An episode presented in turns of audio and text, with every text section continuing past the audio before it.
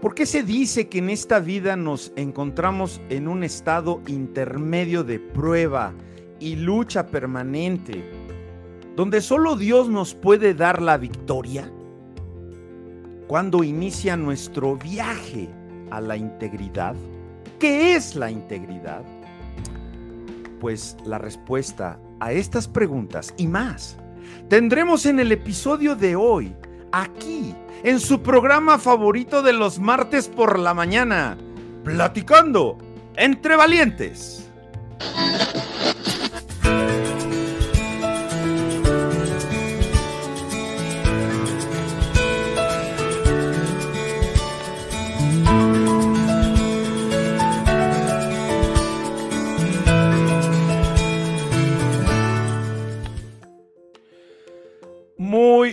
Buenos días, sean ustedes bienvenidos a un episodio más, el episodio número 36 de este hermosísimo programa que lleva por título Platicando entre Valientes. La verdad es que estamos muy contentos, muy agradecidos con Dios por todo lo que ha hecho en nuestras vidas y que, bueno, pues hemos estado eh, eh, avanzando, ¿verdad? Aquí con la producción que ya me puso el pollofono cuando no es tiempo. Póngame la cortinilla. Ahí está, estamos aprendiendo. Este, en controles tenemos a dos personas que nos están ayudando ya. Eh, hoy se integra con nosotros Erika. Póngame mi cortinilla, jefe. A ver, le voy a ayudar. A ver, ¿dónde está? Esta es la buena. Ahí está. Así que bueno, pues gracias a Dios que hoy estamos eh, pues sirviéndole una vez más a Dios. Y saben qué, yo tengo unos saludos muy especiales que me quedé guardados en el programa pasado y los quiero presentar el día de hoy porque la verdad es que hacen ustedes luego un gran esfuerzo por estarse eh, comunicando aquí con nosotros y bueno pues la verdad es que es muy muy padre que, que recibamos sus saludos. Déjenme ver aquí dónde están. A ver, ahorita se los digo, ahorita vamos a pasar. Y prepárense porque tenemos un invitadazo de lujo. Ahorita ya lo tengo aquí backstage. Dice, dice que está nervioso y dice, se me paran los pelos de punta de los nervios. Le digo, cálmese, tranquilo. Quiero mandar un fuerte abrazo a mi querido amigo y hermano Enrique, el esposo de Yasmín, que trabaja en el trabaja en el Metrobús aquí en la Ciudad de México y ahí anda acomodando este eh, Metrobuses. Pónganme los saludos, este, producción, vaya bajando los saludos, póngase abusado, no se me duerman. A Excel, otra vez allá hasta Texcoco, a nuestro hermano y amigo Ramón Vázquez, que me, me, me, me pues nos hizo el favor de, ayer ir a compartir la palabra a la iglesia Valencia a los pies de Cristo. Muchas gracias a Bocini, hasta eh, Argentina también. Y también le mandamos un saludo a nuestra hermanita Lorena que nos sintoniza en el, en el Spotify, a nuestro hermano Lucio allá de Nesa que no lo vimos el, no lo vimos el, el, sábado. Nos invitaron también allá a un evento muy bonito. A Roberto Mendoza. Roberto Mendoza es el papá de mi nieto Bobby. Bobby, Mendoza Brum. Ya te dije, Roberto, que mi nieto tiene nombre de beisbolero, de pelotero de las grandes ligas, imagínense. Y entra de bateador emergente a salvar el, partido del día de hoy con casa llena, eh, dos outs y el partido por empatarse, Bobby Mendoza Brum. Ah, ¿Te imaginas? Mi chavo, mi nieto ahí de, de pelotero Roberto, te mando un fuerte abrazo, amigo. También Alicia, la esposita de mi hermano Héctor Sugarazo. Mucho gusto, Héctor. Eh, qué bueno que nos acompañaste el, sábado y luego el domingo fueron allá a la iglesia. Muchas gracias. A Bernardo también. Bernardo, él, él es un amigo de hace muchos años, cuando yo era fotógrafo. Le mando un fuerte abrazo a mi sobrino Jordi, a Ramón, a la hermanita Berta, allá en Tepito, a Raquel, Raquel Luna, la esposita de Jorge, ellos tienen un negocio de hace muchísimos, muchísimos años. Tal vez usted ha comido tacos ahí en el paradero de Miscuac o de, sí, no, de Miscuac, sí, de Miscuac. Los famosísimos tacos Luna, gorditas rellenas de pastor y de suadero. Ahí sí es suadero, amigos, no como allá en sus pueblos, que es su aperro. Así que, pues ahí están algunos saludos y también a mi amigo de Mazatlán, al ingeniero que nos hace favor de luego mandar algunas eh, cortinillas aquí, a Miguel, a mi mecánico de allá de Texcoco, a César. César es mi es mi maestro, es mi mentor de la Fórmula 1, porque él es oficial de pista. Bueno, él es, él es, sí, él está en la pista ahí en Fórmula 1. Nos hizo favor de conseguir unos boletos buenísimos el año pasado para la Fórmula 1. Y bueno, pues este año la verdad que no me hago muchas ilusiones, porque así como anda el checo, pues lo último que va a haber en esta Ciudad de México van a ser boletos para la Fórmula 1. Así que bueno, pues eh, no me, no me, pues no me vuelo, ¿verdad? Eh, amigos y amables radio escuchas, el viaje a la integridad. Ese es el título del capítulo del día de hoy y me lo propuso nuestro invitado del día de hoy, que enseguida voy a traer al estudio. Ahorita ya está, está aquí backstage. Es un hombre muy valiente, y, y, claro que tenía que serlo, porque si no, pues no estuviera en este programa que se llama Platicando entre Valientes. Este hombre es esposo, es padre, muy padre, muy padre, pero no padre de que sea, ay, qué bueno, no, muy padre porque tuvo siete hijos, así que pues ahí está, valiente, ¿no?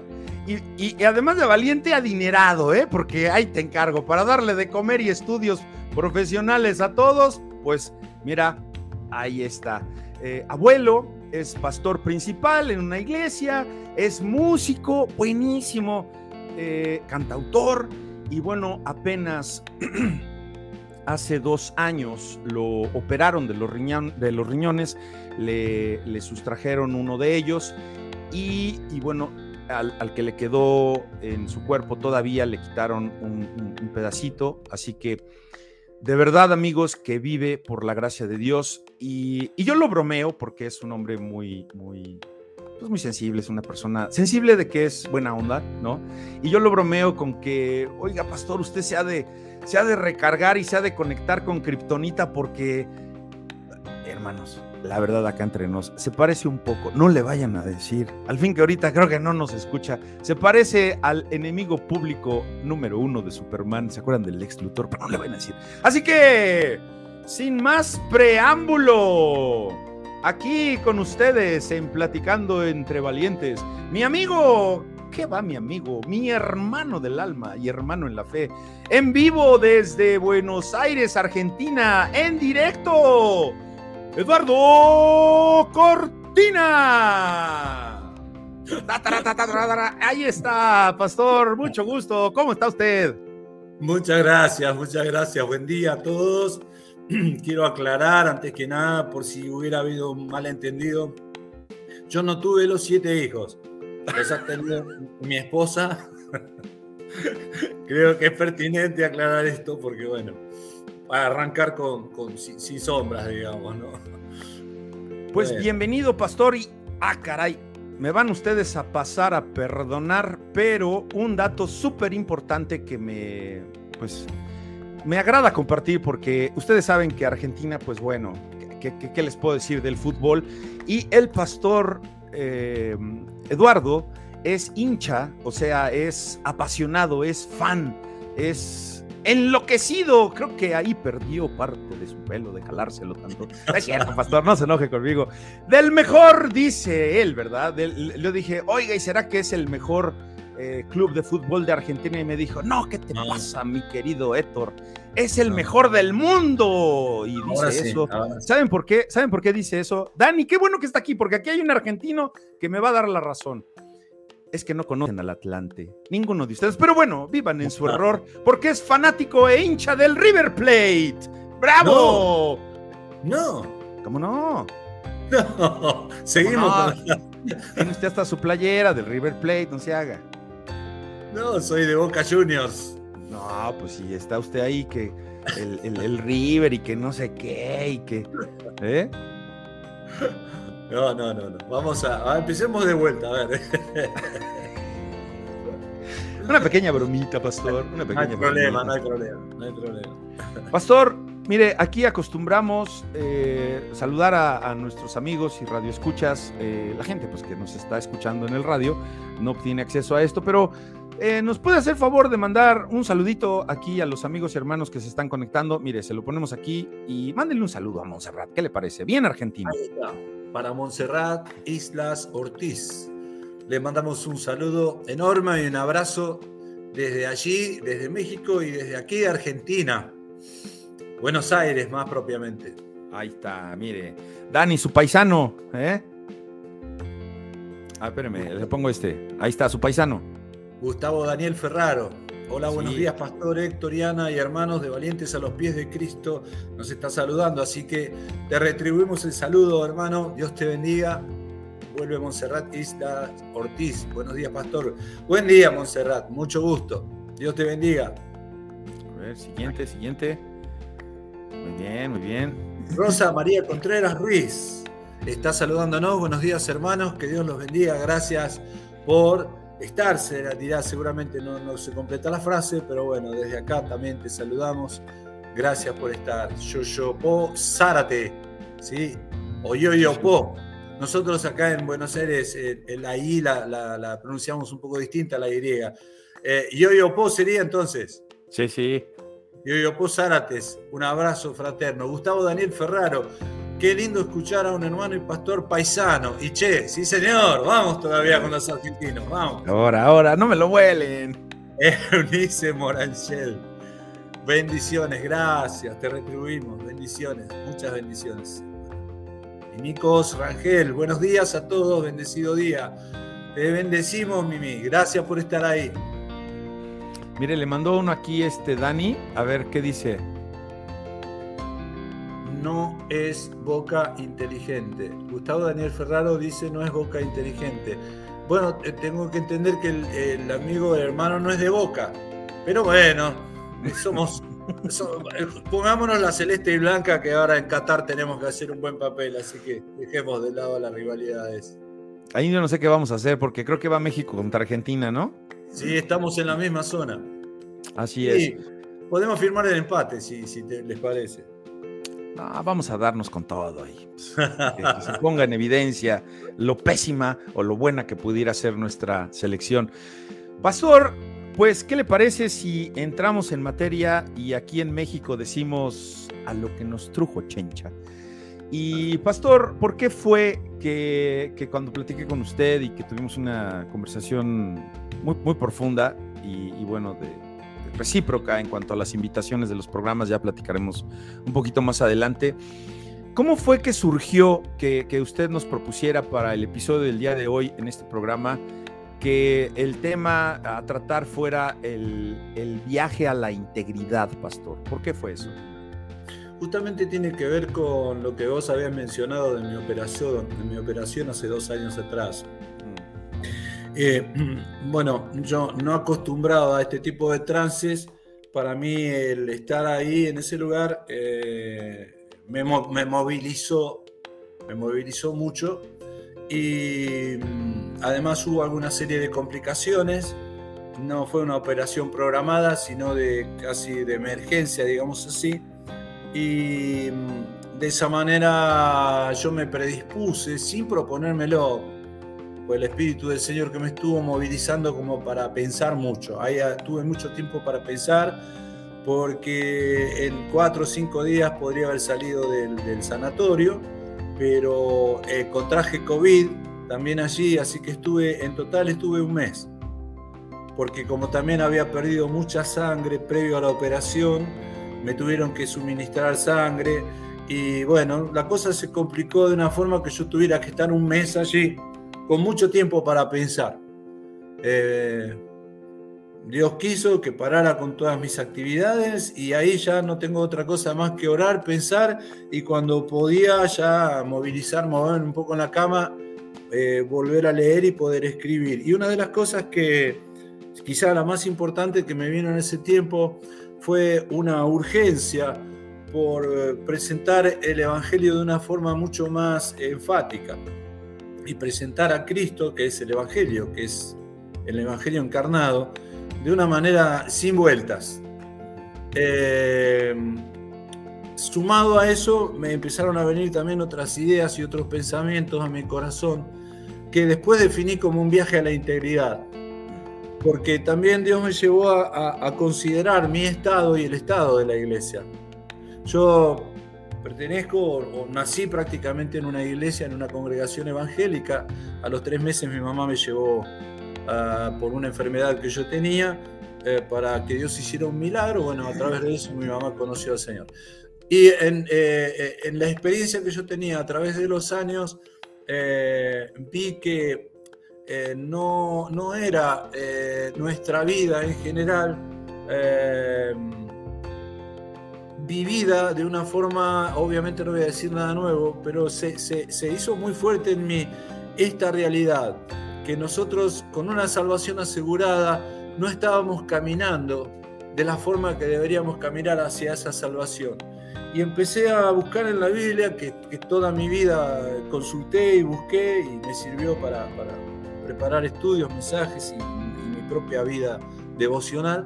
Y empecé a encontrar, me empezaron a aparecer textos, textos, textos que hablaban de esperanza, que hablaban de alcanzar algo que todavía no teníamos, pero que a la vez teníamos en los cielos. Y bueno, me, me fui haciendo de una base teológica importante para afirmarme en esta idea, que y ya con esto concluyo, que desde el nuevo nacimiento, desde nuestro encuentro con Cristo hasta el día final, el último día, sea que venga Cristo a buscarnos o sea que nosotros eh, muramos, eh, hay un estado intermedio donde nosotros, por el cual nosotros viajamos para mm. alcanzar con dignidad aquello para lo cual fuimos alcanzados. Mucho, mucho que rescatar y, y bueno, Ah, viene entonces, viene a mi mente aquel pasaje de Jesús y Nicodemo, pastor, en el Evangelio de San Juan, en el capítulo 3.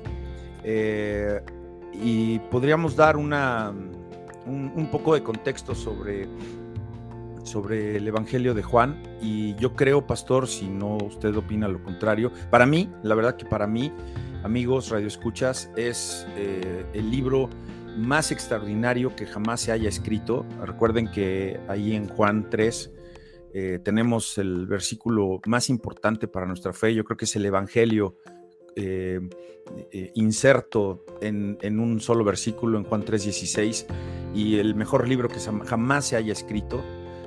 Hay, expertos, hemos, hemos, estudiado que hay expertos que consideran ah, aquella frase de quita tus zapatos de tus pies, porque el lugar donde estás es santo, que pudiera ser la actitud de cualquiera que inicie un estudio serio de este libro. O sea, a ver, hermano, esto es punto y aparte, esto es otra cosa, ¿no?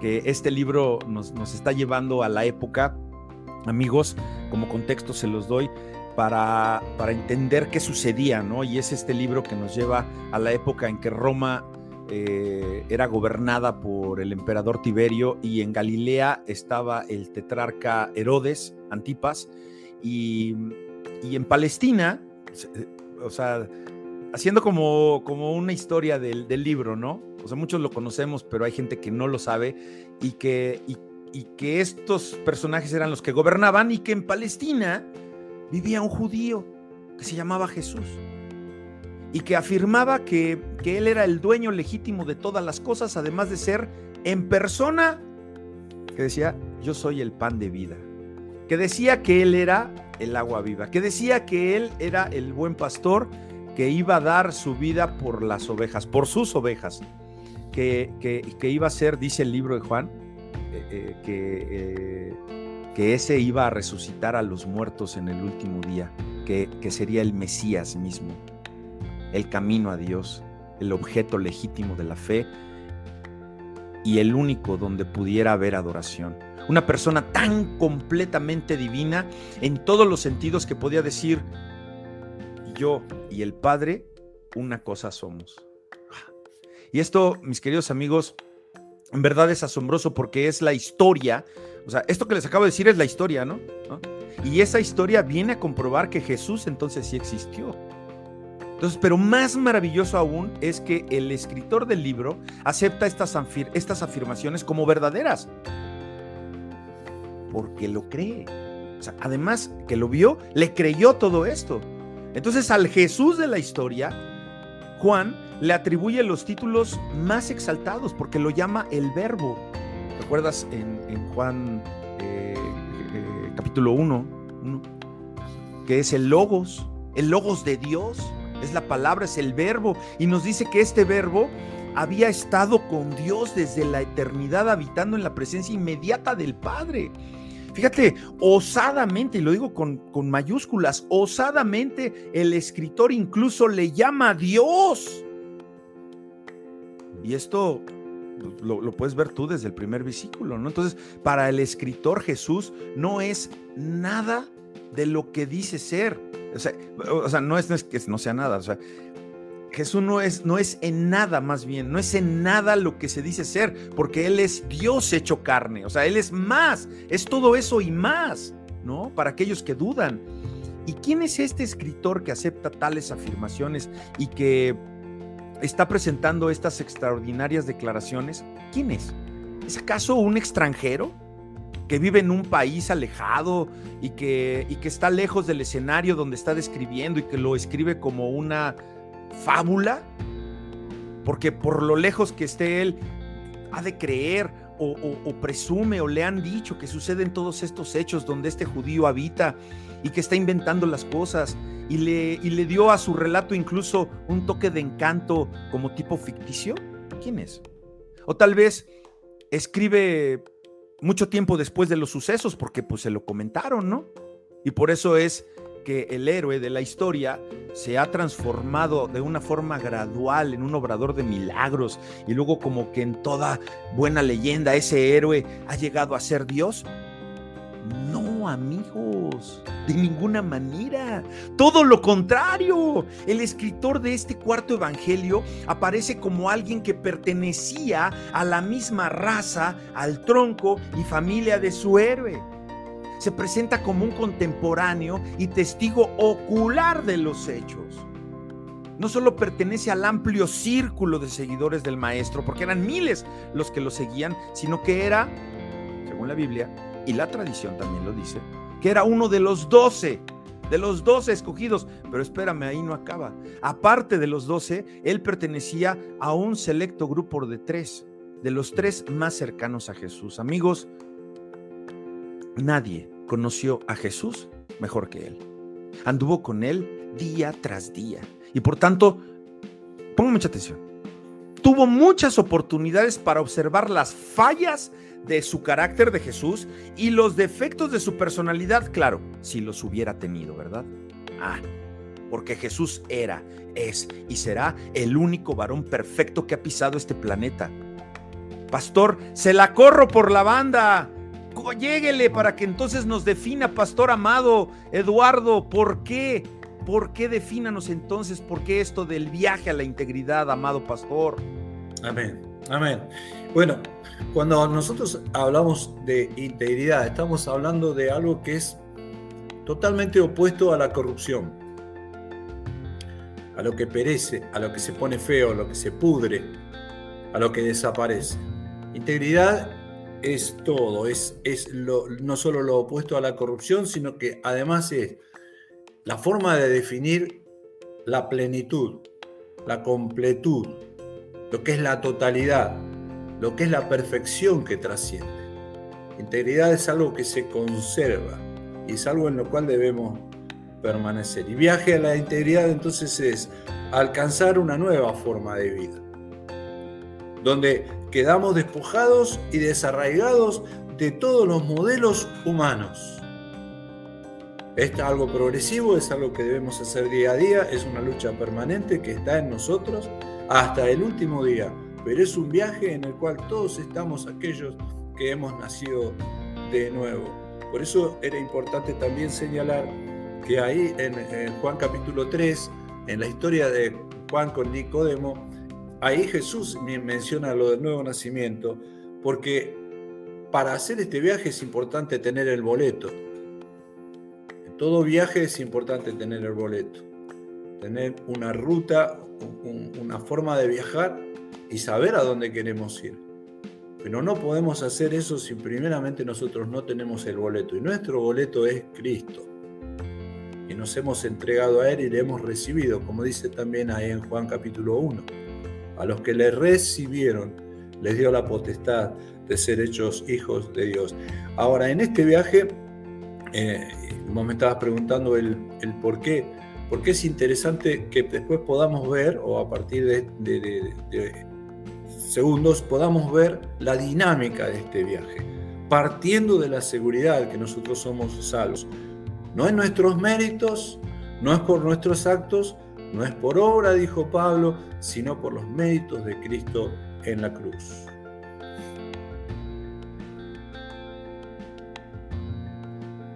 Sí, pastor. Háblenos entonces de ese estado intermedio, pastor. Amén. Vamos entonces al estado intermedio. Al estado intermedio.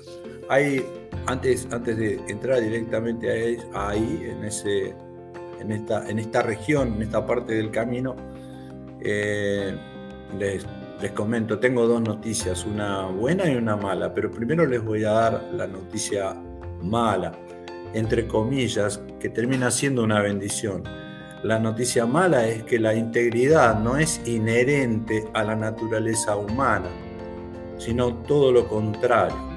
Repito, la integridad no es inherente a la naturaleza humana, sino todo lo contrario. ¿Y por qué digo que termina siendo bendición? Porque ya la obra no es nuestra, sino es de la gracia de Dios. Y ahí es donde debemos entender que la gracia de Dios no es solo ese favor inmerecido que se ha aplicado sobre nosotros o que ha facilitado en nosotros el acceso a la salvación. Fundamentalmente, además de eso, gracia es la obra de la deidad, de la divinidad, Dios Padre, Dios Hijo y Dios Espíritu Santo, es el yaris en el original griego, es la actuación permanente, diaria, a cada segundo de Dios Padre, Dios Hijo y Dios Espíritu Santo sobre la vida del redimido, del rescatado, del salvado, permanente, con, sobre el corazón con reflejos en la vida. Se manifiesta, se observa, se ve, se palpa, se hace visible. Entonces, eh, esa, esa, esa mala noticia ahora la, convertimos en buena. La segunda noticia es que es buena, que el que comenzó, y eso nos pacifica, porque nos da... No, no, ya, no estamos, una cosa quiero aclarar, esto no es en ningún, en ningún modo poner en duda la salvación, sino es más bien plantear la dinámica de la salvación. Y el que comenzó en vosotros la buena obra la perfeccionará hasta el día de Jesucristo. Filipenses 1.6. Y algún otro también en Filipenses. Y el que, el que eh, también es el que en nosotros produce el querer y el hacer. Hermanos, tenemos todo para vivir de acuerdo a esa gracia, para dejar que esa gracia siga obrando en nosotros cada día, llevándonos a la imagen de Cristo. Estamos en este estado intermedio, dijimos desde el nacimiento. Adelante, Héctor. Tengo, tengo una pregunta, pastor. Para, eh, para todo nuestro auditorio que tal vez eh, esté eh, pues meditando en estas palabras y en esto de, del, del viaje hacia la integridad, ¿cómo puedo yo saber, pastor, que he iniciado ya mi viaje hacia una integridad, sabiendo ahora qué es la integridad? ¿Cómo sé que ya voy en camino o cómo sé que ya tengo el boleto, pastor? Amén. Por el deseo. Porque nosotros hemos llegado a la salvación o a ser salvos solo por obra del Espíritu Santo. Él nos ha convencido, nos ha revelado la cruz, nos ha llevado a ese estado donde yo digo, bueno, todos no llegamos de la misma manera, como hablábamos un poco con vos. Eh, eh, algunos llegan de forma dramática, algunos eh, es un proceso más gradual, pero siempre hay un punto donde se nace de nuevo. Y esa es obra del Espíritu Santo, que nos convence de pecado, de justicia, de juicio, que genera en nosotros la fe. Es una obra de Dios para que nosotros a partir de ese momento estemos eh, se nos, inspirados por la revelación de la palabra para darnos cuenta que Jesús es lo que necesitamos. Conocemos a Dios y nos conocemos a nosotros mismos. Y nos conocemos, eh, yo creo que, que todo acto, toda esa crisis del momento donde, donde accedemos a eso, reconocemos a Cristo como nuestro Salvador, eh, viene, con una, viene con el sentimiento de, nuestra vaciedad, vacuidad, de nuestra gran necesidad. Eh, eh, esto solo, en el primer capítulo de Juan también está hablando de que los que recibieron a Jesús, su pueblo lo rechazó, a los suyos vino, más los suyos no lo recibieron, pero a los que le recibieron les dio potestad de ser hechos hijos de Dios. Ese recibieron no es el mismo que el anterior. El anterior se refiere a recibir a un amigo, a un pariente, a, uno que, está, que es de su propio grupo. En cambio, el segundo recibir, de los que reciben la potestad por recibir a Cristo, es de aquellos que son indigentes, que están en extrema pobreza, son los, los pobres en espíritu. En espíritu, claro. Que son los bienaventurados. ¿Cierto? Claro. Habló usted de, que para que obtengamos el boleto, bueno, pues el boleto es la salvación, debo entender entonces, pastor. Correcto.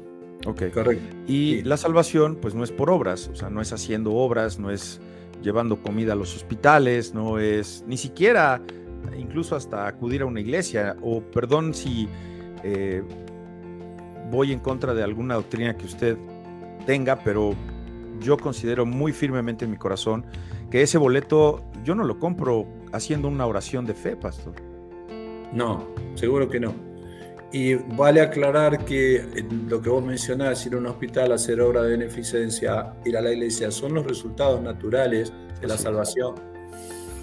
Porque yo, no... tengo algo, yo tengo algo precioso que compartir. Así que son consecuencias, son consecuencias, sí. Son los frutos, pastor. Son los frutos, exacto. Son los frutos y, el salvo, pues por los frutos se conocerá, ¿no?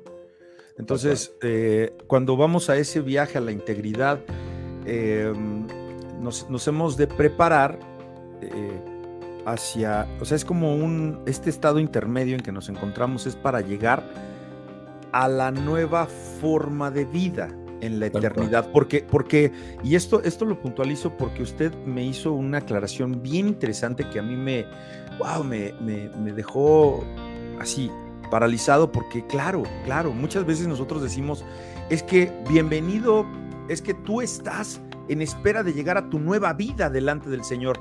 Y me dijo el pastor, me dice, no, espérame, espérame, o sea, tú no estás en una nueva vida, tú no estás esperando la nueva vida cuando llegues delante de la presencia del Señor la nueva vida la tienes cuando compras el boleto. Bueno, eh, hablando eh, ilustrativamente, ¿no? Cuando tú tienes el boleto, será entonces ahí que yo tengo una nueva vida, ¿no, pastor? Y termino la idea. Si estoy mal, me corrige, por favor, pastor. y entonces hemos de estar esperando a la nueva forma de vida, pastor, en la eternidad. ¿Nos puede ampliar eso? Claro. Eh, gracias por esto que me estás diciendo, porque eh, lo que yo tenía preparado para el final y para el cierre, lo, lo voy a presentar ahora, que sería eh, una base teológica de la idea. O sea, está todo tan ligado entre el nuevo nacimiento, este estado intermedio en el que nosotros vamos hacia la eternidad y la eternidad propia, cómo vamos a llegar a la eternidad o cómo deberíamos avanzar hacia la eternidad. Eh, ahí Lulú Solís nos está diciendo su palabra, dice que hay que dar gracias eh, lo que de gracia recibimos. Es correcto, no es por obra, simplemente Dios pone en nuestro corazón el querer como el hacer. Perfecto. Yo, yo los invito, te invito Héctor, y los invito a que podamos repasar cuatro, cuatro pasajes de la Biblia donde eh, se nos aclara eh, realmente que nosotros tenemos algo por hacer, no para ganar la salvación, sino para avanzar hacia esa salvación para esperar de otra manera, para esperar de otra manera esa salvación. Se hace necesario muchas veces repasar o eh, repasar con la mirada la actualidad de, la iglesia, la actualidad de mi propia vida, para ver que muchas veces nos relajamos en este estado intermedio y eh, el que en este, eh, como decimos acá, el que se queda pierde.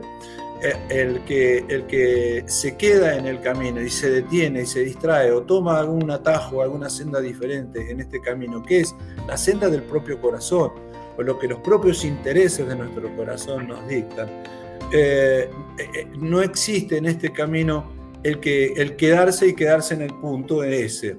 El que queda retrocede, no, no avanza. Jesús dice que al que tiene se le dará más, pero al que no tiene, aún lo poco que tiene, le será quitado. Entonces es importante entender esto, que tomarnos un descanso, tomarnos un respiro, bueno, ahora voy a considerar qué prioridad le doy al Señor, a mi relación con Él, al conocimiento que adquiero de Él, al amor que disfruto con Él y que yo le brindo también. Ahora estoy ocupado en otras cosas, bueno, ahora no me congrego, ahora estoy, tengo otras ocupaciones, me voy a tomar un tiempo. Eh, congregarte no te va a salvar, pero sí va a demostrar cómo está tu corazón. Y te estás quedando en el camino, estás tomando un atajo, te estás, te estás perdiendo. Eh, pero eh, es todo lo que necesita el diablo, es nada más lo que necesita el diablo para que para poder acecharte con nuevas opciones. Yo digo, el diablo nunca se nos va a aparecer a los creyentes con una cola larga y cuernos y tridente, sino de maneras sutiles, muy atractivas. Y a veces eso puede ser el trabajo, pueden ser cosas que son legítimas, pero que quitan a Dios del lugar de prioridades que nosotros eh, debemos eh, tener. Buen día, a veces se piensa que la alegría depende de las buenas noticias y situaciones, pero la palabra de Dios plantea claramente que en medio de las dificultades tendremos gozo y alegría. Amén. Y ya que decimos gozo, la salvación conlleva un gozo, implica un gozo la salvación. Y eso es lo que se logra también cuando uno tiene claro hacia dónde va. Por eso es tan importante saber de dónde venimos cómo estamos ahora y hacia dónde vamos. Y hacia dónde vamos es a la consumación de nuestra salvación, a la consumación de las promesas. En la casa de mi padre muchas, muchas moradas hay, voy pues a preparar una para ustedes. Eh, Pablo dice, eh, me espera la corona de vida. No creo que lo dijera con angustia, allí en el fondo de la prisión, con los pies en el agua, eh, sin comer o mal alimentado, y por lo menos me espera la corona de vida. No, él lo diría gozoso más allá de las circunstancias. Vamos por, un momento a, las bases teológicas, a cómo debemos llegar hasta qué momento, ¿te parece, Héctor? Sí, por favor, pastor, claro. Y le quiero, eh, permítame un paréntesis, si tiene, usted, si tiene usted alguna pregunta, amable auditorio que nos está sintonizando en vivo en Facebook, en cualquiera de nuestros tres sitios de Facebook, eh, por favor, siéntase libre en escribir su pregunta y aquí producción nos hará favor de pasar su, comentario, su pregunta y en un ratito más activaremos ya la, línea telefónica para que se ponga en contacto con ustedes si quiere saludar al pastor o si tiene usted alguna pregunta. Vamos a dejar tiempo para preguntas y respuestas porque este banquete tenemos que aprovecharlo al 200%. Por favor, pastor, adelante. Vamos a leerlo rápido como para que ni siquiera haga falta comentarios, de, por lo menos de mi parte. por lo menos no exceso, para nada. Primera Pedro, primera carta de Pedro, capítulo 1. Los que tienen la Biblia por ahí la pueden, nos pueden acompañar y si no, se anotan las citas, por favor. Primera Pedro, capítulo 1, verso 3. Dice, bendito el Dios y Padre de nuestro Señor Jesucristo que según su grande misericordia nos hizo renacer para una esperanza viva. Anoten o subrayen la palabra esperanza, porque lo que se espera eh, no lo tenemos aún. La concreción de aquello que vamos a alcanzar. Eh, aunque ahora voy a explicar sobre, acerca de la dinámica algo que es muy importante acerca de cosas que ya tenemos, pero que a la vez tenemos que fomentar, tenemos que practicar. Entonces, allí decía, bendito el Dios y Padre de nuestro Señor Jesucristo, que según su grande misericordia nos hizo renacer para una esperanza viva por la resurrección de Jesucristo de los muertos, para una herencia incorruptible, incontaminada, inmarcesible, no se puede manchar, reservada en los cielos para vosotros. ¿Dónde está? En los cielos, que es una herencia. La herencia eh, eh, habla acerca del futuro, de lo futuro, de lo que vamos a recibir. Y en el 5 dice que sois guardados por el poder de Dios mediante la fe para alcanzar la salvación que está preparada para ser manifestada en el tiempo postrero. Yo creo que todos nosotros, los que hemos nacido de nuevo, que ya hemos sido rescatados, redimidos, avanzamos todos, lo sepamos o no, lo, lo, vivamos o no, estamos avanzando hacia esa salvación. Y vamos a llegar a esa salvación en diferentes estados, según haya sido nuestra disposición a, ponernos en manos de Dios para que Él trabaje sobre nosotros y, eh, inculque en nosotros y nos forme a nosotros más a la imagen de Jesucristo, su Hijo. Eh, vamos a otro pasaje. Primera Tesalonicenses 5, 4, capítulo 5 de Primera Tesalonicenses, verso 4 al 8, son cuatro textos nada más. Primera Tesalonicenses 5 del 4 al 8. Dice así, mas vosotros, hermanos, no estáis en tinieblas, para que aquel día os sorprenda como ladrón. Porque todos vosotros sois hijos de luz e hijos del día. No somos de la noche ni de las tinieblas. Por tanto, no durmamos como los demás sino velemos y seamos sobrios. Pues los que duermen, de noche duermen, y los que se embriagan, de noche se embriagan. Por nosotros, pero nosotros, perdón, que somos del día, seamos sobrios, habiéndonos vestidos con la coraza de fe y de amor y con la esperanza de salvación como Shell. Otra vez aparece la esperanza de la salvación, la palabra esperanza. Y un último pasaje en Colosenses. Colosenses, una carta antes, capítulo 1. Vamos a leer tres textos donde también vamos a ver que aparece la palabra esperanza. Colosenses capítulo 1, versos 5, 23 y 27. Colosenses 1, 5, 23 y 27. Dice el 5. Leamos para ponernos dentro del contexto desde el verso 3, 1 Colosenses 1.3. Siempre orando por vosotros, dice el apóstol, dando gracias a Dios Padre de nuestro Señor Jesucristo, habiendo oído de vuestra fe en Cristo Jesús y del amor que tenéis a todos los santos. Y el 5, aquí está, a causa de la esperanza que os está guardada en los cielos de la cual ya habéis oído por la palabra verdadera del Evangelio. El 23 dice, si en verdad permanecéis fundados y firmes en la fe. Otra vez, si en verdad permanecéis fundados y firmes en la fe y sin moveros de la esperanza del Evangelio que habéis oído, el cual se predica en toda la creación que está debajo del cielo, del cual yo, Pablo, fui hecho ministro. Permítame un pequeño comentario. Aquí Pablo en el 23 está diciendo, si ustedes permanecen fundados y firmes, porque él admite la posibilidad de que no estén ni fundados ni firmes en la fe. Amén. Y el 27, a quienes Dios quiso dar a conocer las riquezas de la gloria de este misterio entre los gentiles, que es Cristo en vosotros, la esperanza de gloria. Sirve este texto como para, para cerrar esta parte. Y permítanme, hermanos, dos textos más, ya que estamos, estoy modificando todo el orden de la presentación, dos textos más. Vamos a, a leer en Filipenses capítulo 2, ya que estamos con Colosenses, damos vueltita las hojas para atrás y leemos en Filipenses capítulo 2, podemos leer desde el 12 Filipenses 2.12 dice, Por tanto, eh, amados míos, como siempre habéis obedecido, no como en mi presencia solamente, sino mucho más ahora en mi ausencia. Y da un consejo, hermanos, que es fabuloso. Ocúpense, ocúpense de vuestra salvación con temor y con temblor. Ahí una vez más el Señor nos está, nos está dando el Espíritu Santo el qué y el cómo. Juan 3:16, de tal manera amó Dios al mundo que dio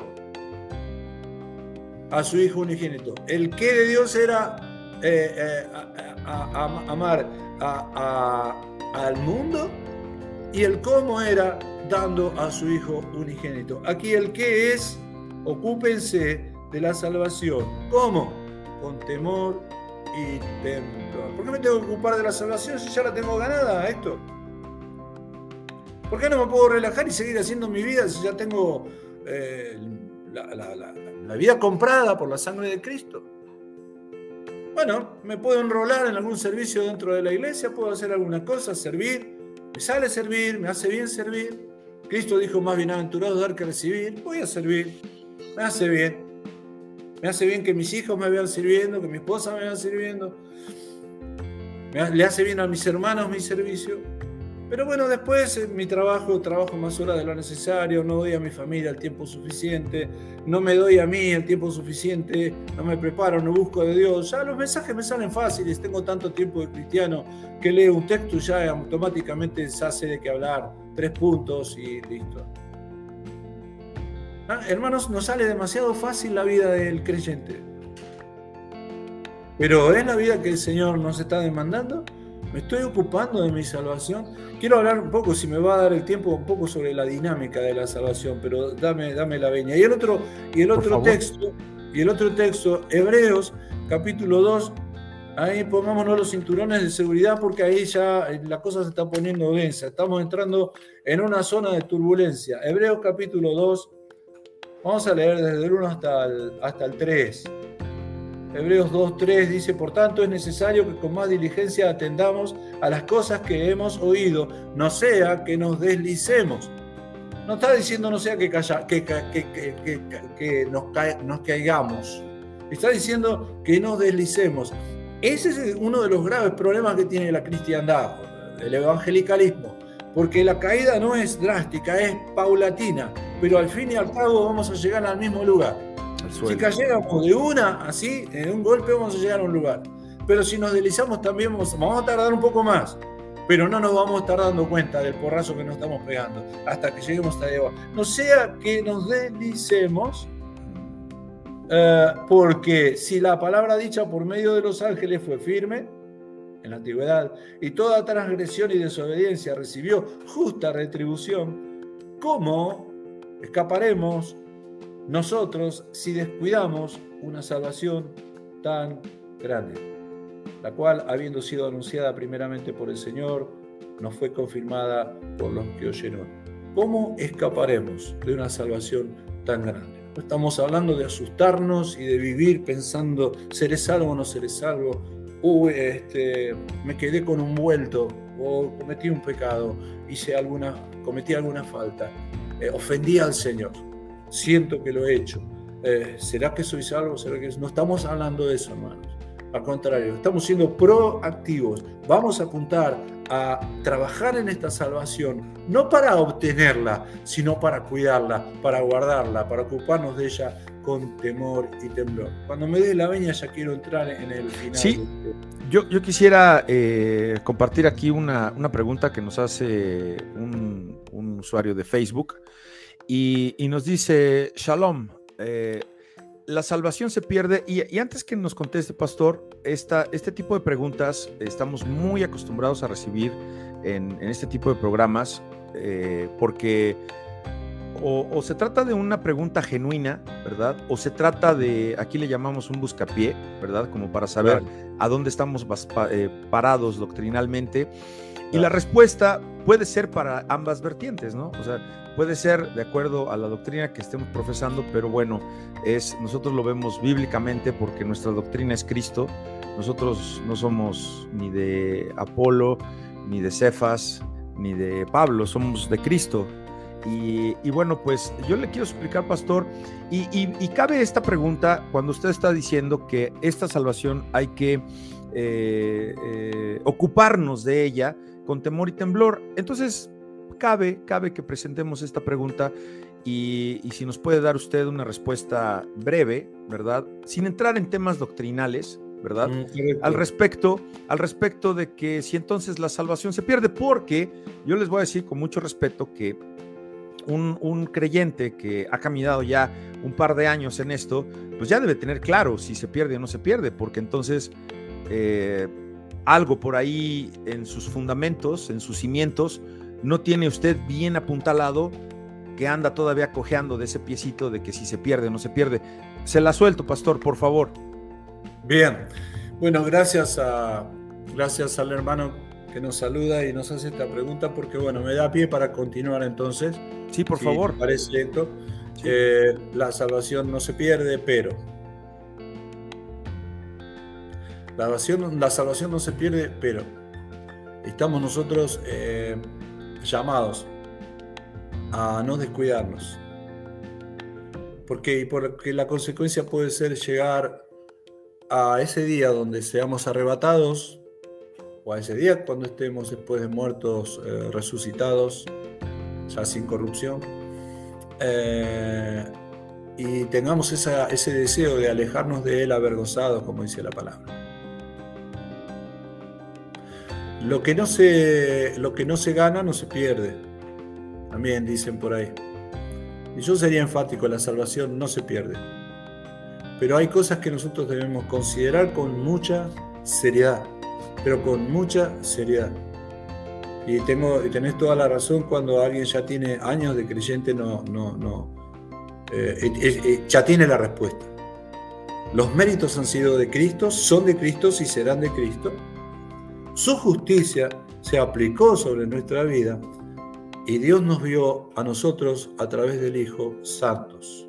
Ahora, yo quisiera ver con, todos ustedes eh, eh, aquello que tenemos que considerar con seriedad. Primera Corintios 1.1 dice, Pablo está hablando a los corintios y dice, bueno, yo me estoy dirigiendo a los santificados, ¿sí?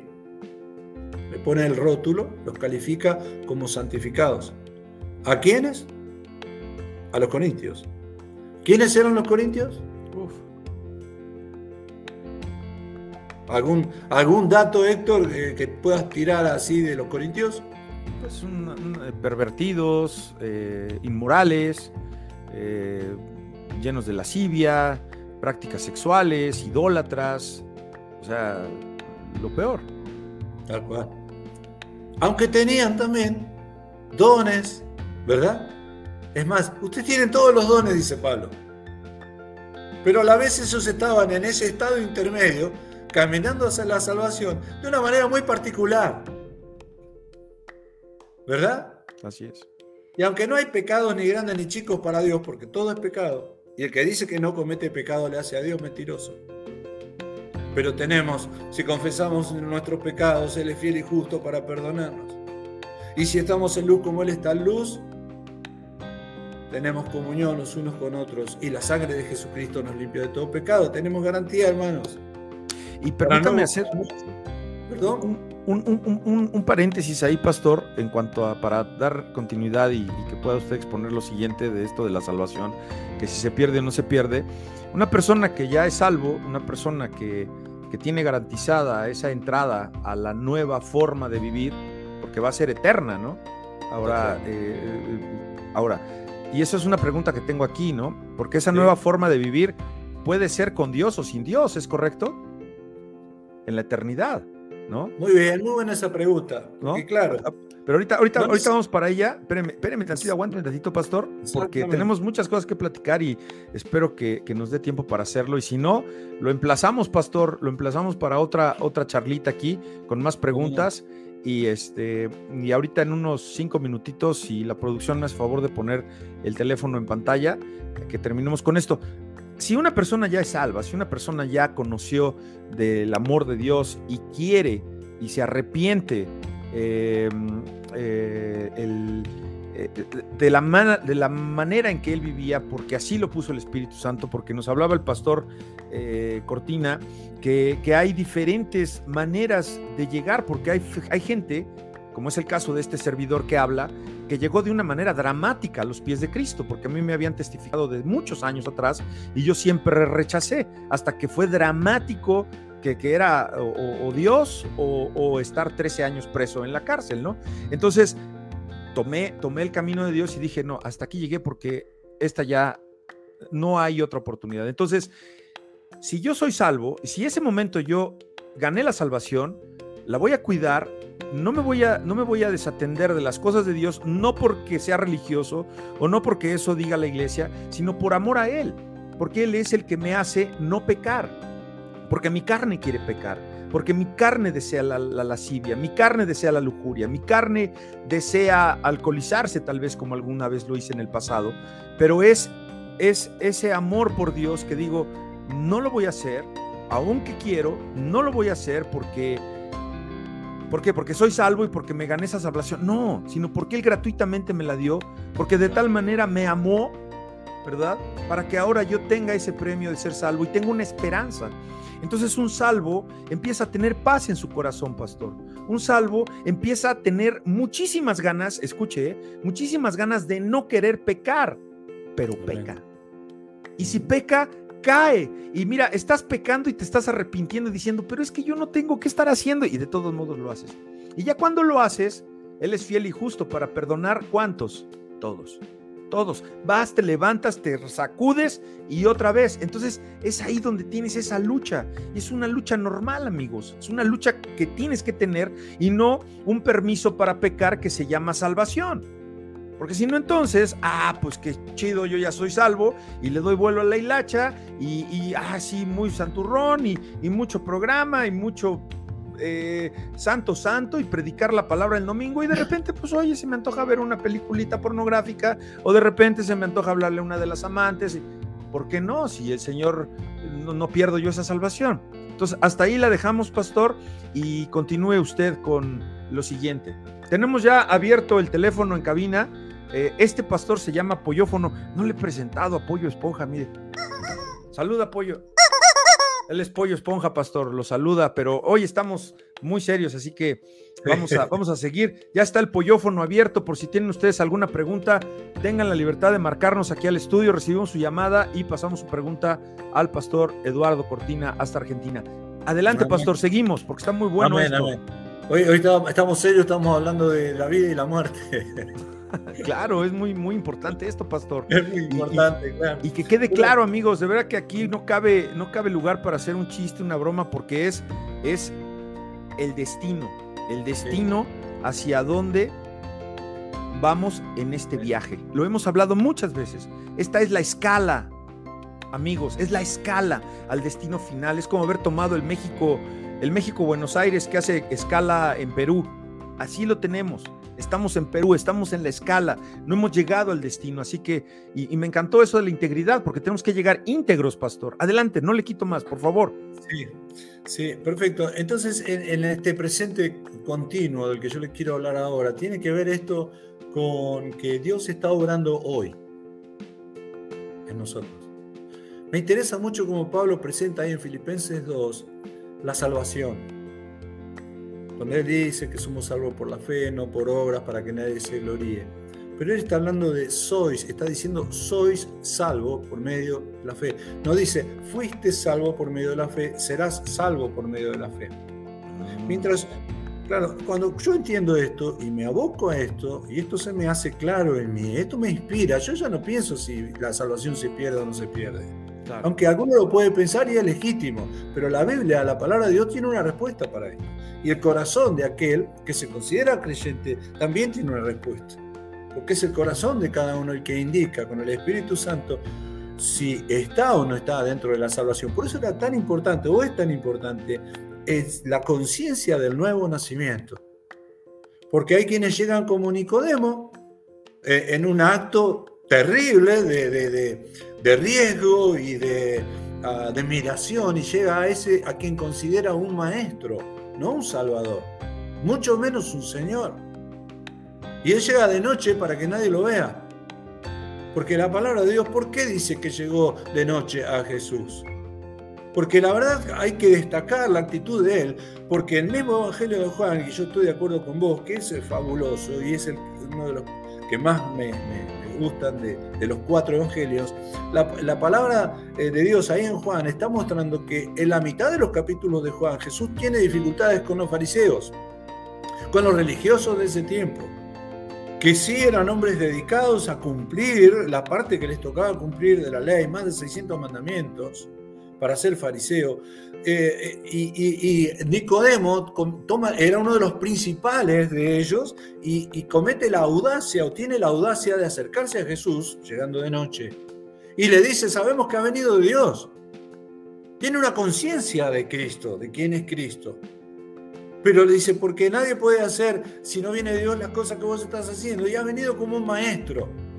Entonces, hay una mentalidad y de parte de Nicodemo de dar un paso, pero a la vez limitar a Cristo. Y eso es lo que pasa con la iglesia que se detiene en el camino intermedio, que no tienen claro, que duda o que no tienen claro cuál es el propósito de Dios para su vida.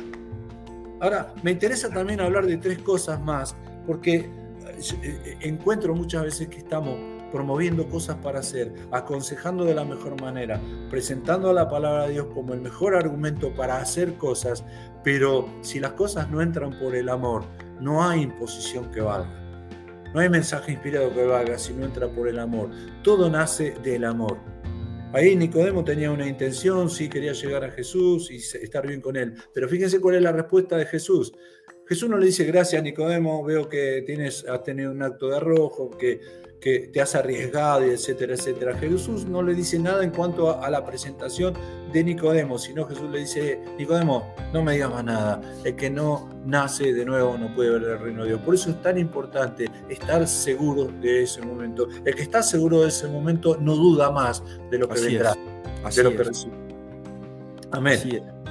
No, no, no quise interrumpir, solo es una afirmación que así lo creo, así lo creo. y curiosamente, y no lo digo por eh, eh, la persona que lo haya escrito, porque puede ser muy legítima su pregunta, porque no lo sepa, pero curiosamente yo lo he visto, yo lo he visto en este andar de muchos años ya, la gente que sigue preguntando si la salvación se pierde, comúnmente es persona, es una persona que, que ha sido como la onda del mar, ¿no? O sea, ha sido una persona que, que no porque no quiera pecar, sino porque hace el pecado su estilo de vida. Entonces sigue teniendo esa duda, pues porque no ha sentido en, su, el fondo de su corazón que es salvo, porque cuando tú te sientes salvo, te, rindes a los pies de Dios, te humillas delante de Él y no puedes parar de llorar horas, de agradecerle a Dios tan grande sacrificio que hizo por ti, porque tú eres inmerecedor de que te vas a ir a la, presencia de Dios. Y me encanta cómo lo maneja en cuanto a la, eh, a la intermediación, pastor, de que es apenas que vamos allá. Y cuando usted habla de una iglesia que se detiene en el camino, pues es una iglesia estancada. Y no quiere decir que porque no crezca en cantidad, no, sino que no. ha crecido hacia abajo. Y por lo regular la, iglesia que crece hacia abajo es una iglesia que lamentablemente, pastor, no sé si eso pasa en Argentina, pierde, pierde creyentes, pierde eh, adeptos, pierde, pierde números porque se van lastimados, se van, ¿sabe cómo lo veo, pastor? Como el hijo, el hijo, el, el joven rico, ¿sabe? Cuando los confrontas con su pecado, cuando los confrontas con una realidad, ¿sabes qué, pastor? ¿Sabe qué, pastor?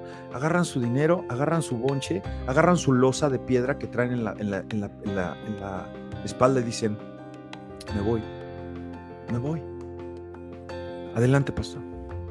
Perfecto. Sí, acá en Argentina también, por supuesto que pasa, Héctor.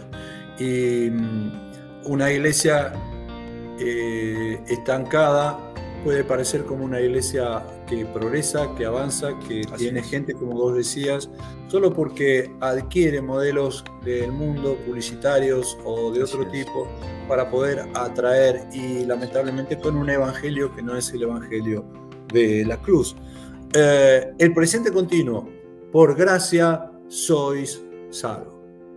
Porque Dios, Padre, Hijo y Espíritu Santo está obrando en tu vida estás siendo salvo en este momento. Estás siendo salvo. A, eh, Jesús dice, el que está en mí. aquí sigo, ¿eh? Aquí, el que me aquí sigo, aquí sigo, aquí sigo. Adelante, pastor. El que me sigue no andará en tinieblas. No dice el que me siguió. Si alguno quiere venir en pos de mí, niéguese a sí mismo. Tome su cruz y sígame cuando, cuando eh, eh, el, que está en Cristo, nueva criatura es, las cosas viejas pasaron, y aquí todas son hechas nuevas. Es un presente continuo, es hoy. ¿Cómo estoy hoy? Yo sé que Dios está conmigo, está obrando en mi vida. Yo debo estar en conexión con Él. Hay una dinámica en contacto con Él, sujetado a Él, dependiendo de Él. No, no, no tomándolo solo para que confirme mis planes, sino para que Él sea el que me dé los planes. Eh, primera Corintios capítulo 1 dice, a los santificados llamados a ser santos. O sea 6.3, o sea 6.3 dice, nosotros conoceremos a Cristo, pero a, Dios, pero proceder, eh, dice la palabra, eh, procederemos a conocerle. Juan 1.12, que los que recibieron, había hablábamos, la potestad de ser hechos hijos de Dios, ahora actúan como hijos de Dios. También el Evangelio, también el evangelio de Juan, como pocos, eh, habla Cristo como papá, como padre, lo presenta a Dios como padre, por eso también me gusta esto. Juan capítulo 15, no está, está hablando de, hoja, de, ramas de, que pertenecen a, la planta, pero está diciendo a esas ramas que permanezcan. Yo como planta o, como basta o, como pámpano. Me puedo conformar con pertenecer a la planta, pero Cristo me está diciendo que tengo que permanecer y si me dice que permanezca es porque se admite la posibilidad de que yo me quiera salir.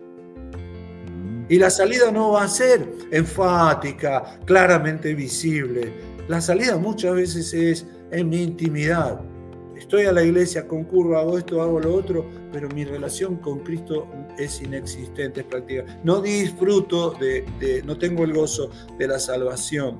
Primera Pedro 1.5 dice que hemos sido alcanzados, lo leíamos hoy, hemos sido alcanzados para alcanzar la salvación. Ahí hay una dinámica. Y para concluir esto, si me permitís, por favor.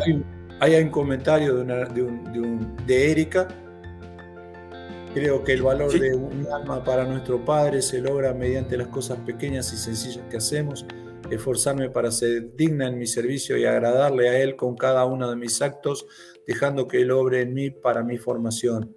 El compromiso que me asiste como discípula es llevar el mensaje a cada persona y hacer discípulos y así contribuir con el crecimiento espiritual. Y decimos amén. Amén. Amén a eso. Termino. Este es un viaje y vamos equipados. Llevamos valijas. ¿Sí? Amén. Tres valijas se me ocurre comentarles ahora o aconsejarnos ahora que debemos llevar. Y tienen que estar bien repletas como esas valijas que nos sentamos arriba para poder cerrarlas, esas valijas que nos dan de cosas y de ropa. Eh, eh, esas valijas tienen que estar repletas de tres cosas que son fundamentales para avanzar.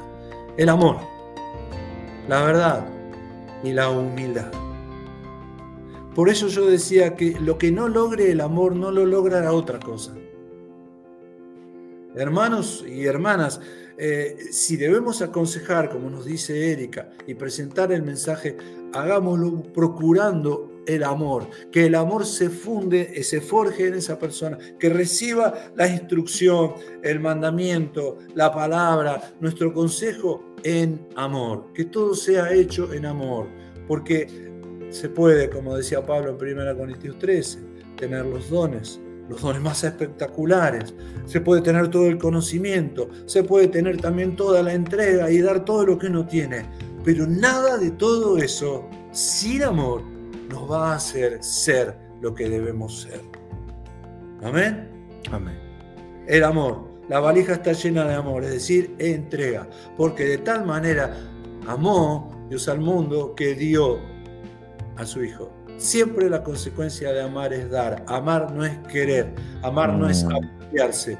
Cuando uno se relaciona con una persona no es para recibir algo de la otra persona, sino para dar. Es llenar un vacío. Es presentarnos frente a alguien que necesita lo que nosotros podemos darle. Lo contrario de eso no es amor. Siempre pensamos que lo contrario de amor puede ser el, el odio. Y en mm. realidad no es el odio, es el egoísmo porque el egoísmo es algo que acapara para uno. El amor es dar, es generosidad en el darse. No podremos avanzar a la meta, al supremo llamamiento, como decía Pablo, cargados de egoísmo, autosuficiencia e incluso deseos de autorrealización. Lo segundo, fíjense que el, el amor se goza de la verdad, dice ahí en Corintios.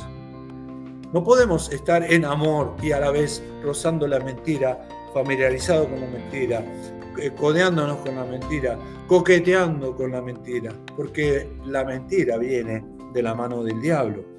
Esta valija, la segunda valija, eh, eh, dice, dice Jesús en Juan capítulo 8, 32, conocerás la verdad y la verdad te hará libre. En vez de pesarnos estas valijas, nos quita carga.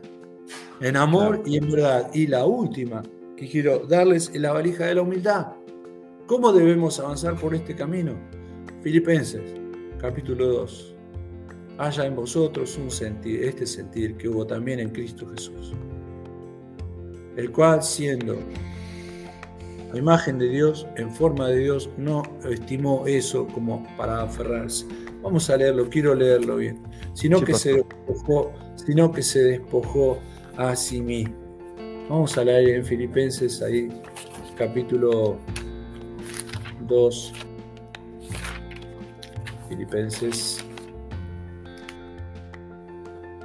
es maravilloso para leerlo todo el capítulo, pero vamos a leerlo desde el 5, Filipenses 5, haya pues en vosotros este sentir que hubo también en Cristo Jesús, el cual, siendo en forma de Dios, no estimó el ser igual a Dios como cosa que aferrarse, sino que se despojó a sí mismo, autodespojo, se despojó a sí mismo, tomando forma de siervo, hecho semejante a los semejante a los hombres, y estando en la condición de hombre, se humilló a sí mismo, haciéndose obediente hasta la muerte y muerte de cruz. La palabra de Dios dice que el que se humilla será ensalzado. El que se baja será levantado. Vamos hacia la meta vamos hacia el supremo llamamiento, hacia la consumación de nuestra salvación y no dudamos, pero en un obrar siempre presente del Señor en, nuestra vida. Obro ayer, ayer fui salvo, hoy soy salvo, mañana seré el salvo, pero es presente todo lo que Dios hace en nuestras vidas. Mis queridos amigos, para avanzar a la salvación se necesita una decisión y la decisión es Jesús y la decisión es arrepentirse genuinamente y eh, rescatamos mucho, mucho material ahorita de esta conversación con el pastor Eduardo que, pastor, la salvación implica gozo. Si yo estoy gozoso, si yo estoy, incluso eh, la escritura dice que, que eh, encontraremos gozo y que hallaremos diversas pruebas en nuestra vida y que esa prueba va a producir paciencia en nosotros. Y, de alguna manera la gente que, dice, pero es que me acerqué a la iglesia y es que ahora me va, me va peor que cuando no estaba yo en la iglesia, lo que pasa es que no tienes ese gozo de, de estar con el Señor y con quién te estás comparando, tal vez con alguien que, que que sufre menos que tú, pero comparte con el varón perfecto, con este que nos describió Juan, con ese, con, ese judío, con ese palestino, que fue una muerte, una muerte de cruz, a la muerte más sufrida que puede tener una persona, porque la, la, salvación implica gozo. Si tú no tienes gozo, pues entonces ahí sí puedes cuestionar, no si pierdes la salvación, si la tienes. Porque si no tienes gozo, si estás en, inmerso en la religiosidad, que si puedo comer esto, que si puedo, eh, no sé, cortarme el pelo, que si puedo tomar eh, determinada bebida, o que si puedo incluso hasta ir a fiestas, o, o, a ver, espérame. La salvación te da gozo porque somos luz, tenemos que llevar esa luz, la luz no se pone debajo de la mesa. Puedes dar testimonio con esos familiares inconversos. ¿Por qué? Porque eres salvo, porque estás seguro, porque eres ese pámpano que estás injertado y que corre el peligro de ser, de, que, él, de que él mismo se salga.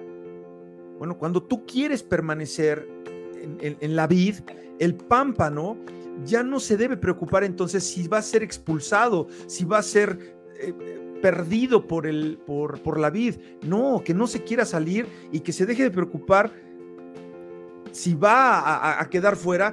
Lo que debe preocuparse ahora es de dar fruto. Y aquel que es salvo da fruto. Si no estás dando frutos, pues es que no perdiste nada. Porque no tenías nada. Bájela de apechito, pastor. Amén. Erika nos está escribiendo, dice, y no solo esto, sino que también nos gloriamos en las tribulaciones, sabiendo que la tribulación produce paciencia. Amén. Y la paciencia prueba, y la prueba esperanza, y la esperanza no avergüenza. Qué maravilloso.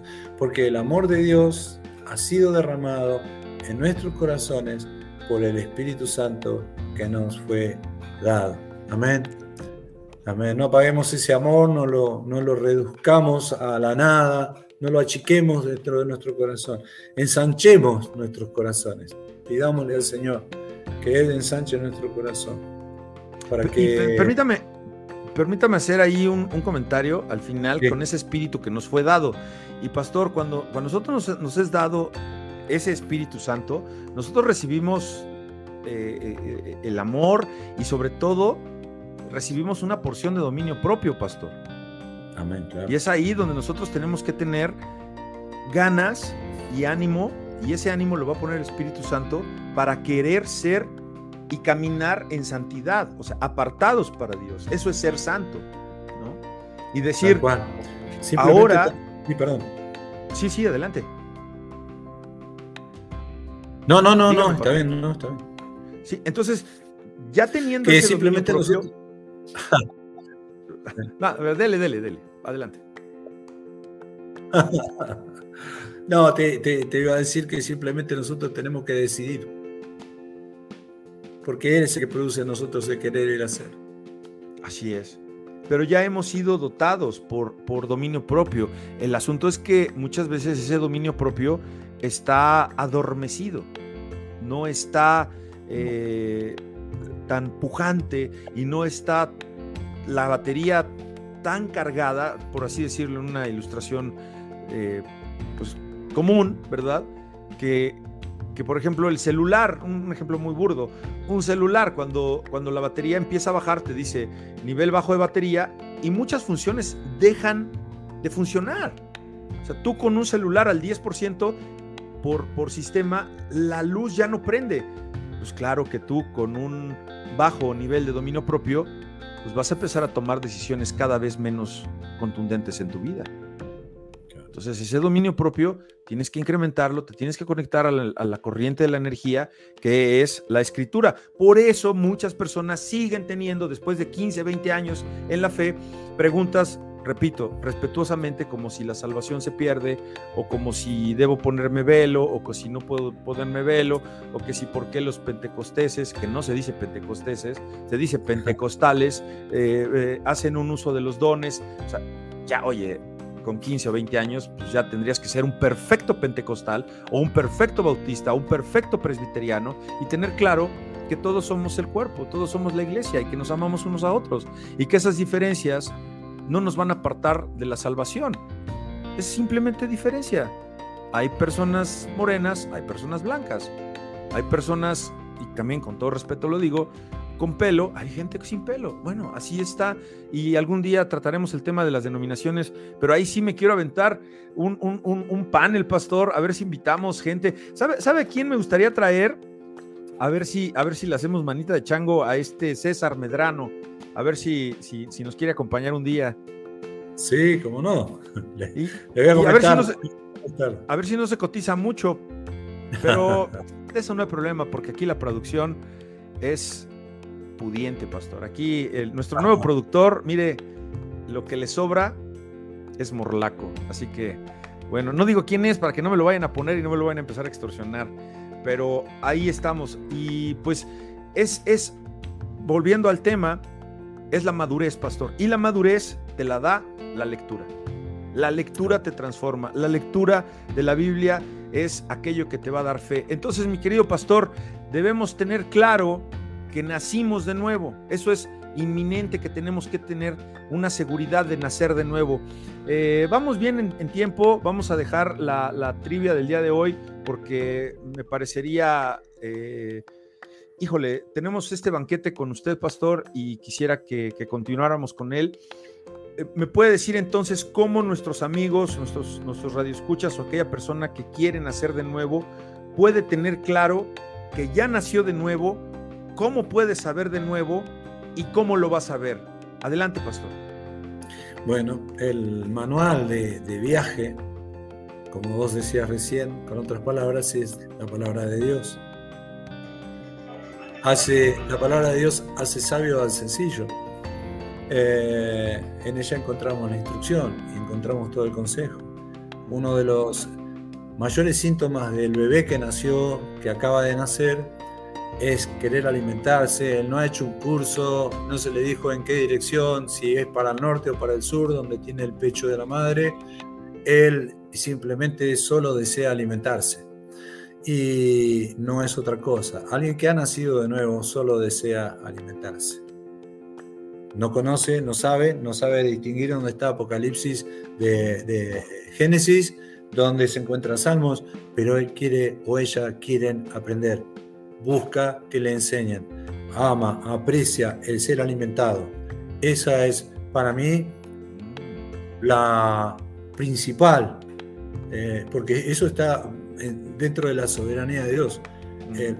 no, hay un abanico de opciones para aquel que es recién nacido, para aquel que ha nacido de nuevo. Es la palabra, se tiene que alimentar con la palabra de Dios.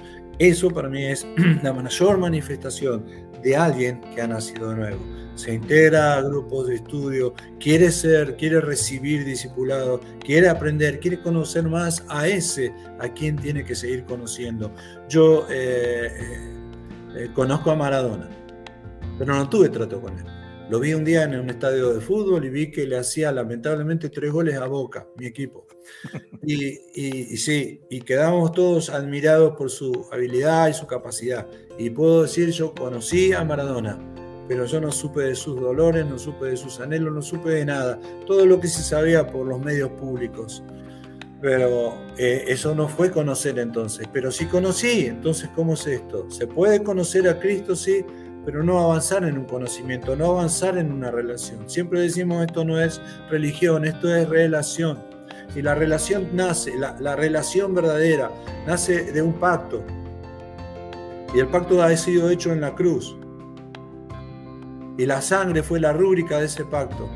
Y nosotros nos hacemos merecedores de ese pacto, pero solo por los méritos de Cristo, aunque no lo merecíamos. Por la fe nosotros sencilla, que el Espíritu Santo también pone en nuestra vida, por un acto de la soberanía de Dios, eh, podemos aceptar o no rechazar o no a Cristo Jesús. Y la primera manifestación es para mí el querer conocer más a Cristo. Primero pacto, luego la relación y reciprocidad. Él me da y yo doy. Más bienaventurado dar que recibir. Él me da y yo doy. Y luego propósito. Son cuatro pasos. Pacto, relación, reciprocidad y propósito. Mi vida, la vida del creyente, el nacido de nuevo, tiene un propósito que se va revelando a medida que avanzamos. Pero el manual de viaje es la escritura. Excelente, excelente. Eh, tenemos ya, ya casi acabamos, pastor. Se nos fue como agua entre los dedos este, este capítulo. Tiene ahí usted un comentario nuevamente de nuestra hermanita Erika. ¿Lo quiere leer, por favor, pastor? Erika está diciendo, el propósito es lograr una conexión directa con Dios y así cuidar con su guía el alma a partir del aprendizaje en su palabra. Perfecto. La reflexión, la meditación en movimiento mediante experiencia donde se integra el testificar con mis semejantes y así llevar a cabo su legado que es salvar almas. Sí, amén, amén. El que salva es el Señor, pero nosotros somos los llamados a predicar por todo el mundo, ¿verdad? Y, y enseñar a guardar las cosas que Él nos ha mandado. La meditación en movimiento, qué cosa interesante, ¿verdad? Porque también hay un, hay un hábito de, tomarnos un tiempito a la mañana, en el mejor de los casos, leer una porción, meditar algo y después ya está, empieza nuestro día y ya vamos a estar muy metidos en otras cosas.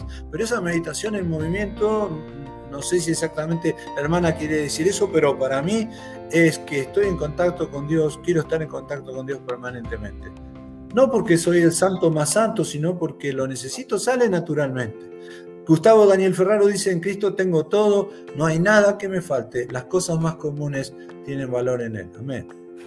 Así es, y, este, este, comentario de nuestra hermanita Erika, eh, lo, puede usted, lo puede usted poner en práctica, en meditar la palabra, meditar la palabra, memorizar la palabra, para que tenga usted herramientas y cuando lleguen esas noches de insomnio, que por lo regular el insomnio empieza cuando tu cerebro empieza a pensar cosas que no tienes que pensar, en el momento en que no tienes que pensar, en el momento que tienes que dormir.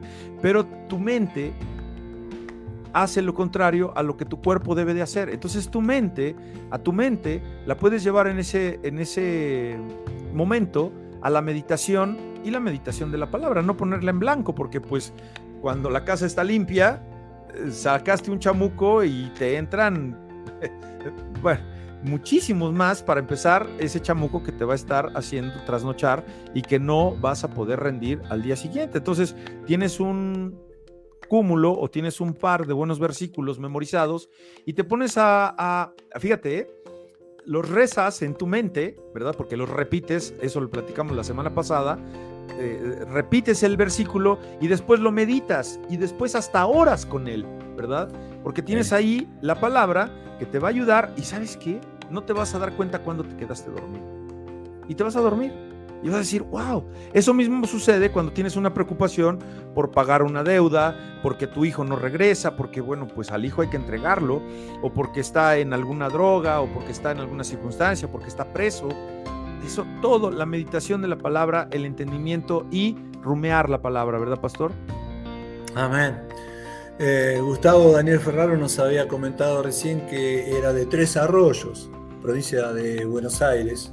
y ahora estaba en Puebla, México. Creo que así Por tenemos el, el, el, anterior, sí. El mensaje, a ver si nos lo pueden pasar, chicos, por favor. Eh, pero bueno, le mandamos saludos a Gustavo, un compatriota, querido compatriota, a él y a su esposa, que no sé si se decía Diana, creo. Que sí, Dianita, claro, a ver si puede poner el, el mensaje de, de Gustavo. Y producción, este, a ver, eh, ubíquenme ahí a la hermanita Diana, porque yo creo que le vamos a, le vamos a, poner su programa, porque ya aquí ya está duro con todo. No es cierto, Erika, qué bueno, qué gusto. Eso queremos, participación. Este, mm. ahí está el pollófono todavía. Tenemos tres minutos, pastor. Tres minutos. A ver, este, ya, ya, casi, ya casi estamos, estamos por terminar. Y, bueno, ahí lo tiene, Pastor, de Tres Arroyos, mire. Ahí está, de Tres Arroyos, Argentina, provincia de Buenos Aires y ahora viviendo en Puebla, México. Bendiciones, Gustavo y Diana, mi esposa. Le mandamos saludos desde Puebla, México, Pastor. Muchas gracias, qué lindo, qué lindo.